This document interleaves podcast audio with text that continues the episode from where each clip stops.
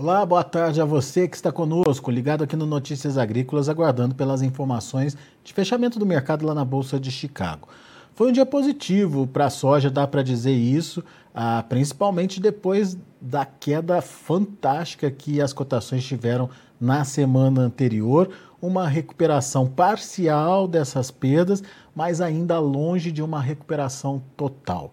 A gente vai conversar agora com Aaron Edward consultor de mercado lá dos Estados Unidos, está de olho nessa é, movimentação dos preços. Semana passada, né, Aaron, era para ser uma semana de oportunidade, daí veio essa questão da recessão global que assustou todo mundo e virou uma chavinha aí nas negociações e principalmente nas atitudes aí dos fundos, né?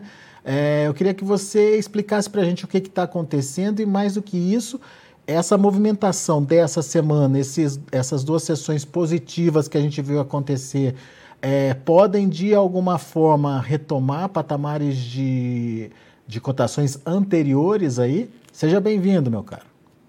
Boa tarde, muito bem, você falou bem. O mercado está em queda de braço entre os especuladores, que são os fundos que estão com uma grande posição comprada na soja, milho, é, em Chicago e o, e o quadro fundamentalista. O quadro fundamentalista, na realidade, não mudou muito. Teve uma previsão de talvez um pouco mais de chuva, mas nada fora do comum.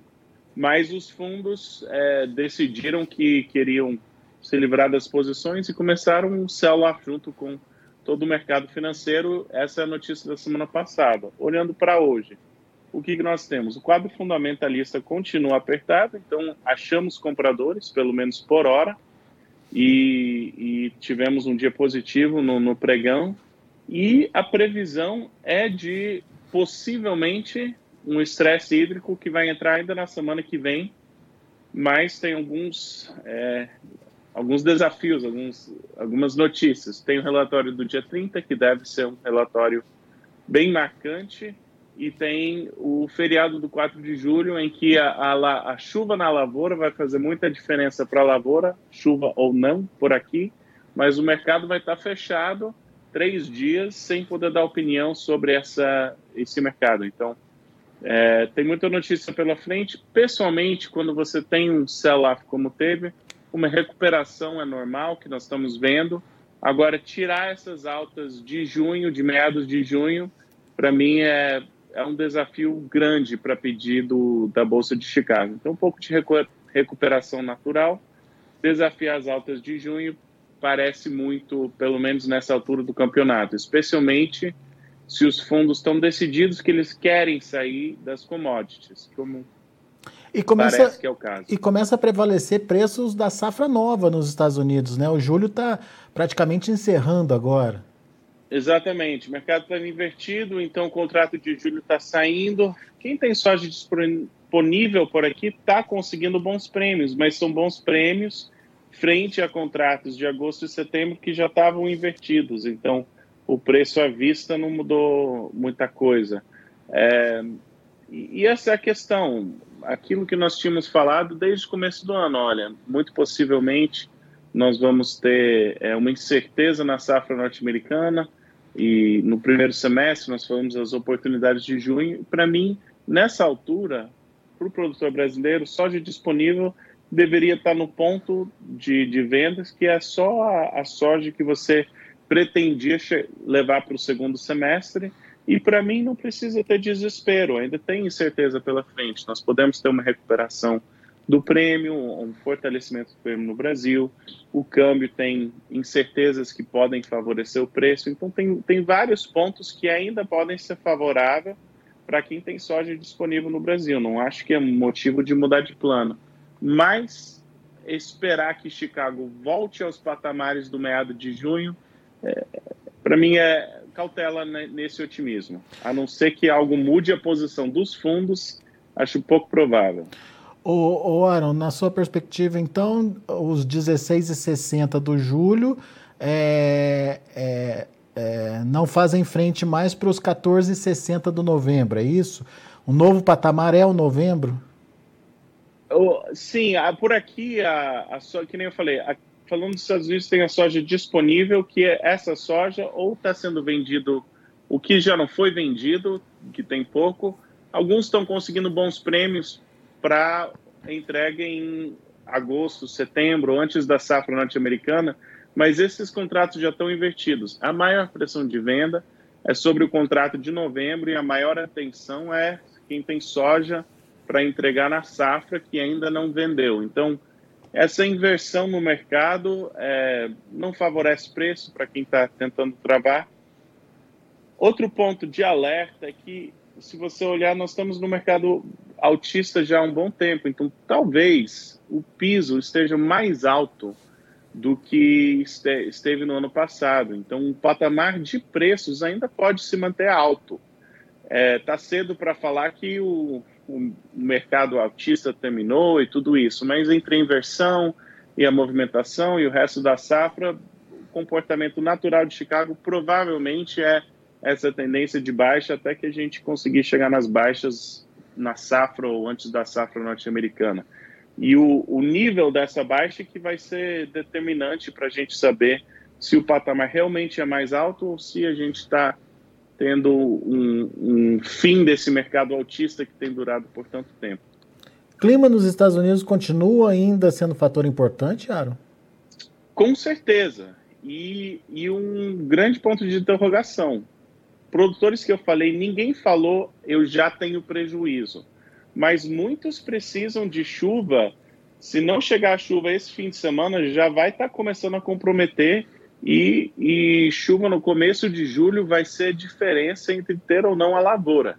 Então pensar e por isso que nós achamos compradores. Né? Nós, nós, o quadro fundamentalista, a rodada de hoje, o, o cenário fundamentalista ganhou, mas os fundos estão ali tentando se desfazer de posições compradas e estão dando esses, essa derrubada nos preços. Muito bem.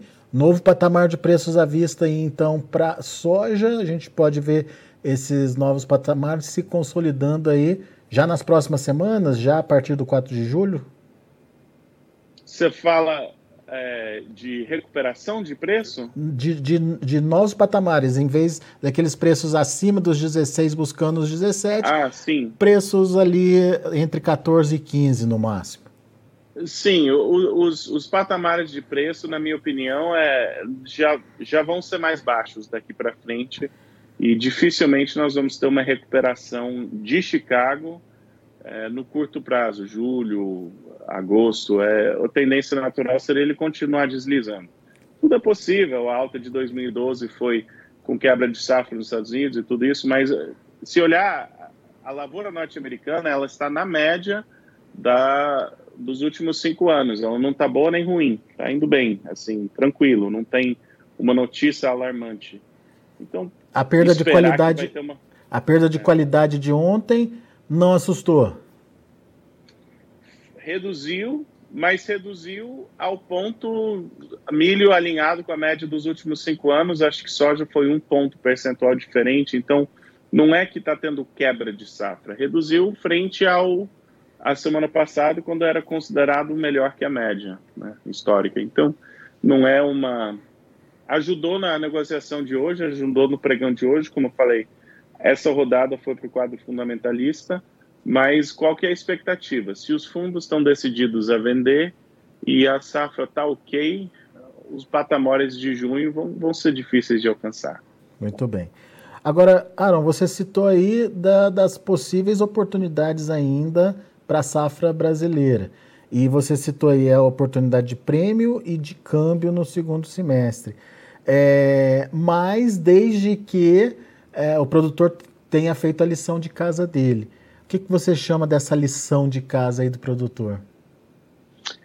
Para mim, a soja que você tem para vender ainda nessa altura deveria ser a soja que você já se programava para esperar até o segundo semestre.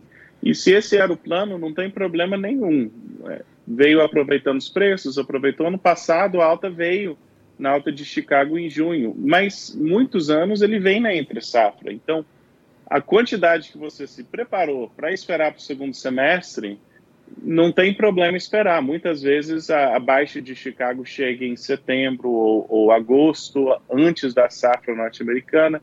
Então, até mesmo Chicago pode estar em recuperação o câmbio pode ter oportunidades, o prêmio. Então, não, não acho que se o teu plano era vender uma certa quantidade até o meio do ano e fez essas vendas, e o plano é esperar, vamos esperar, não tem, não tem por que mexer nesse plano. Mas aí, voltando à conversa que a gente teve, tem um plano, execute conforme o teu plano e, e bola para frente, né? Esses, é, o mercado vai, vai subir, vai descer e é importante você ter um plano de execução, só isso. Muito bem. Bom, então, resumindo, é, não devemos é, conseguir, pelo menos aí, voltar aos patamares que a gente viu de preços. Ah, pode até ter alguma recuperação aí, mas nada do, dos preços que a gente viu acontecer ao longo ali da, da primeira quinzena é, de junho, pelo menos. É, e a partir de agora o viés é negativo, principalmente por conta da participação dos fundos que aparentemente querem é, sair fora das posições que eles estão nesse momento e são é, posições compradas é, de grande quantidade, digamos assim.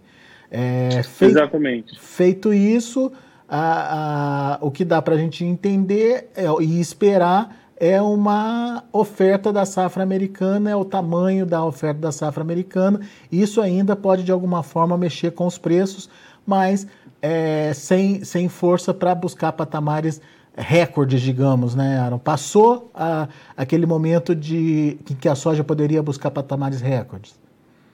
Exatamente. E, e a sua mentalidade, quando você tem uma, um mercado em queda, que muito tudo indica provavelmente a soja vai estar entre agora e a safra, é, os próximos meses estamos trabalhando com soja em tendência abaixo da média de 20 dias, em tendência de baixa é, é só a mudança que ganhos de preços devem ser vendidos. Quando você tem uma recuperação, dois ou três dias de alta, subiu aí 30, 40 pontos, vende. Aí o, o mercado cai mais, aí recupera de novo, vende. Então, é só mudança de opinião. Se ainda tem preços para fazer, se ainda tem é, compromissos a fazer, dependendo da margem, agora eu, eu diria para o produtor ficar muito atento à margem operacional é, e, e, ver, dá para dá travar a margem? A gente não sabe o tamanho dessa correção para baixo. Então, se tem margem boa, por que não aproveitar?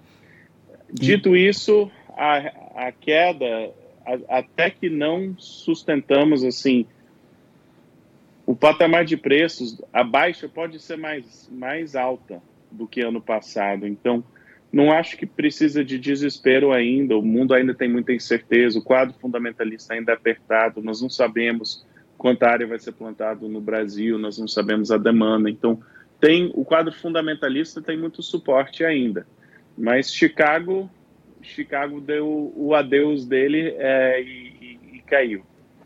Tecnicamente a soja está é, tá, tá sendo puxada para baixo, mas fundamentalmente ainda tem algumas condições que podem fazer esse mercado ainda reagir. Exatamente. Então, curto prazo, cuidado que é um sell-off. Longo prazo, faz um plano estratégico. Boa. Meu amigo, muito obrigado mais uma vez pela sua participação conosco aqui no Notícias Agrícolas. Volte sempre.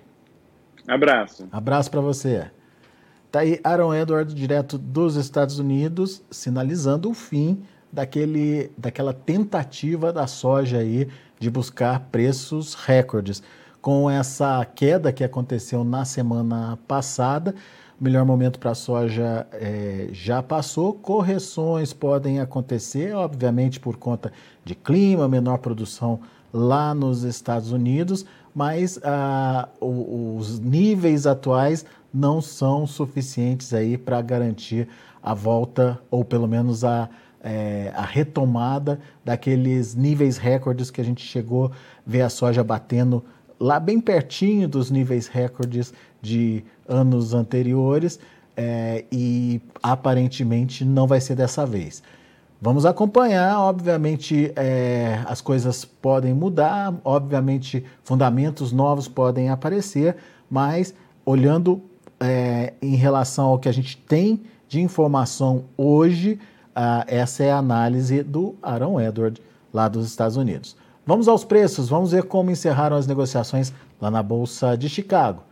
Para julho, 16 dólares e 63 centes por bushel, teve uma alta de 33 pontos mais 25. Para agosto, 15 dólares e 66, 56 centes por bushel, subindo 27 pontos. Setembro, 14 dólares e 80 centes por bushel, 28 pontos e meio de, queda, de alta. Para novembro, 14 dólares e 62 centes por bushel, 29 pontos mais 75 também de alta. Vamos ver o milho. Para julho, 7 dólares e 59 centes por bushel, 15 pontos mais 25 de alta.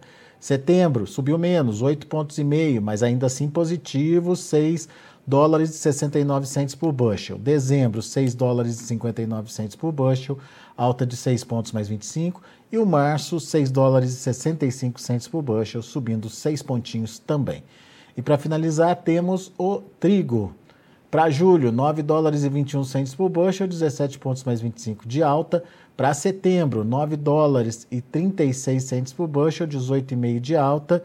Dezembro, 9 dólares e 50 centos por bushel, 17 de alta. E o março de 23, 9,58, alta de 15 pontos e meio. Números de hoje de fechamento do mercado. A gente vai ficando por aqui. Agradeço muito a sua atenção, a sua audiência. Notícias Agrícolas, 25 anos ao lado do produtor rural. Participe das nossas mídias sociais no Facebook Notícias Agrícolas, no Instagram, arroba Notícias Agrícolas e em nosso Twitter, arroba Notiagre. E para assistir todos os nossos vídeos, se inscreva no YouTube e na Twitch Notícias Agrícolas Oficial.